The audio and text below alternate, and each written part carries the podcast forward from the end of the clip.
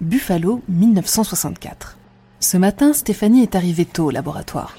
D'abord parce qu'elle aime travailler seule et dans le calme, sans quelqu'un qui regarde par-dessus son épaule.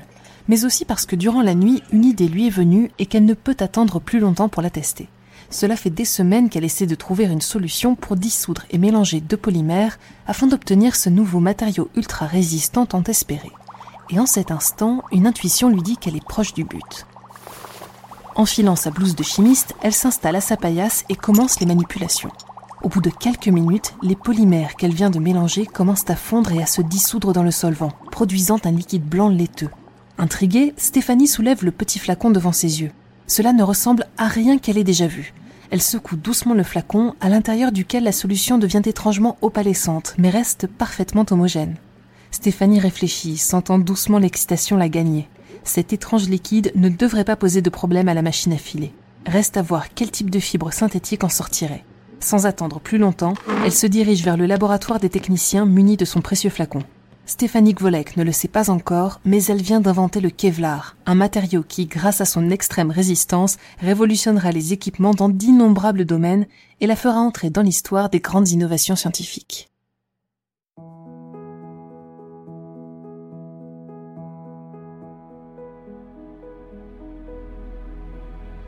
Stéphanie Kvolek naît le 31 juillet 1923 dans une petite ville américaine à proximité de Pittsburgh. Ses parents, émigrés polonais, lui donnent très tôt le goût des sciences, de la découverte et de l'apprentissage. Elle passe ainsi la majorité de son temps libre dehors à observer les plantes et les insectes, aux côtés de son père, naturaliste passionné. Dans un petit album qu'elle confectionne durant ses jeunes années, elle décrit avec application et précision ses observations, dessine les feuilles, les fleurs et les graines qu'elle collecte. Elle s'émerveille de voir la diversité des textures, des formes, des couleurs et des matières qu'est capable de produire la nature. John Kvolek, enorgueilli par la curiosité de sa fille et heureux d'avoir à ses côtés une récit attentive, lui explique les grands processus biologiques, physiques et chimiques qui régissent le monde. Doucement, il forge les bases du raisonnement scientifique de la petite Stéphanie et pose ainsi les tout premiers jalons de la carrière admirable qui l'attend. Mais il n'aura malheureusement pas la chance d'assister à l'imminente réussite professionnelle de Stéphanie. John Kvolek décède en 1933 alors qu'elle n'a que 10 ans. Malgré ce bouleversement familial, la jeune fille continue de se construire un indéfectible intérêt pour la nature et les sciences, mais pas uniquement. Sa mère lui transmet également la passion de la couture et des tissus, un attrait qui, étonnamment, trouvera un écho dans les travaux scientifiques que mènera Stéphanie en sa qualité de chimiste. Avant, cependant, durant une courte période, la jeune fille s'imagine devenir créatrice de mode, mais sa mère, consciente de son esprit perfectionniste, de ses facilités scolaires et de son penchant de plus en plus affirmé pour les sciences, la pousse à continuer ses études. Après le lycée, Stéphanie hésite une fois encore, cette fois-ci à devenir enseignante, mais elle finit inéluctablement par entamer des études de chimie à l'université de Pittsburgh. Dotée d'une excellente mémoire et d'un esprit logique forgé durant son enfance, elle enchaîne brillamment ses années universitaires. Alors qu'à cette époque les femmes sont encore largement minoritaires dans ce type d'études, Stéphanie surpasse ses camarades masculins avec une fierté non dissimulée. Lorsqu'elle sort diplômée en 1946 à l'âge de 23 ans, elle hésite encore une fois à changer de choix de carrière, cette fois-ci pour devenir médecin. Les écoles de médecine sont cependant très chères, mais qu'à cela ne tienne, Stéphanie décide de trouver un premier emploi en tant que chimiste afin d'amasser les fonds nécessaires pour y parvenir. C'est ainsi qu'elle se présente pour un entretien d'embauche à l'entreprise Dupont, société spécialisée dans l'industrie chimique et pionnière dans le développement de nouveaux matériaux polymères. C'est L. Church, directeur de recherche et inventeur du procédé rendant le cellophane imperméable, qui la reçoit. Forcé de constater que la personnalité et la perspicacité de la jeune fille ont fait mouche, car Church lui fait une proposition d'embauche dès la fin de l'entretien. Bien qu'elle n'envisage pas encore de faire carrière dans la chimie, Stéphanie est ravie d'intégrer le laboratoire de recherche de l'entreprise situé à Buffalo dans l'État de New York. Rapidement, elle est intégrée à des projets de recherche sur le développement de nouveaux polymères, un terrain encore largement inexploré et en pleine expansion. Depuis le début du XXe siècle, la chimie de synthèse et les nouvelles matières plastiques connaissent en effet un véritable essor. Bakélite et cellophane font leur apparition dans la première décennie du siècle, puis sont suivis en 1926 par l'invention du PVC, qui connaît très rapidement un énorme succès commercial. Le polystyrène fait son apparition en 1930, puis en 1935, l'entreprise Dupont qui embauchera Stéphanie remporte un franc succès avec l'invention du polyamide, une fibre synthétique très solide capable d'être tissée finement et qui sera rapidement utilisée par l'armée pour concevoir des toiles de parachute plus résistantes. This paratrooper floating down to welcome Mother Earth is depending on plastics to get him there safely. Alors en période de guerre, c'est l'armée qui bénéficie en premier lieu de ces nouveaux matériaux, comme le silicone, le caoutchouc synthétique ou encore le téflon. Oui, même ce matériau qui revêt nos poils depuis 1960 a d'abord connu une carrière dans l'industrie nucléaire militaire. Dans les laboratoires de Dupont, Stéphanie Kvolek commence donc à travailler sur divers projets qui ne mettent pas longtemps à la captiver complètement. Très vite, elle réalise qu'elle a ici l'opportunité de réaliser des découvertes inédites et de mener ses propres expériences en toute autonomie. L'ambiance générale est à l'innovation et à la créativité, un milieu qui lui convient parfaitement. Sa soif de découverte et de nouveaux défis est donc largement étanchée et le travail si intéressant et stimulant qu'elle modifie totalement ses plans de carrière et abandonne son ambition de devenir médecin. Désormais, elle se consacrera exclusivement à la chimie et cela jusqu'à sa retraite en 1986. Parmi les travaux sur lesquels elle s'engage, nombreux sont ceux qui vont déboucher sur de nouveaux brevets. Elle travaillera entre autres sur le développement de nouveaux procédés de polymérisation par condensation à basse température, des processus permettant de faciliter la production de matériaux comme le nylon. Petit à petit, elle s'impose comme une figure majeure au sein de l'équipe de recherche de l'entreprise. Sa perspicacité et sa créativité scientifique sont de plus en plus reconnues et elle finit par remporter le prix de la Société américaine de chimie en 1959 pour l'ensemble de ses travaux. Mais là encore, sa brillante carrière est loin d'être terminée. Au début des années 60, obscurcie par la perspective d'une prochaine crise pétrolière, l'entreprise Dupont entreprend un nouveau programme de recherche dans le but d'améliorer la composition des pneumatiques et de diminuer ainsi la consommation d'essence des véhicules. Pour cela, il est nécessaire de développer de nouveaux matériaux et plus particulièrement des fibres synthétiques capables de supporter des conditions extrêmes. L'ambition est de mettre au point une nouvelle matière légère mais extrêmement résistante. Avec ses compétences, Stéphanie Kvolek est bien entendu directement intégrée au projet. Elle se met immédiatement au travail, avec enthousiasme. C'est le genre de défi qui la galvanise. Seule dans son petit laboratoire, elle se met donc à tester différentes combinaisons de polymères afin d'obtenir un nouveau matériau possédant les propriétés recherchées.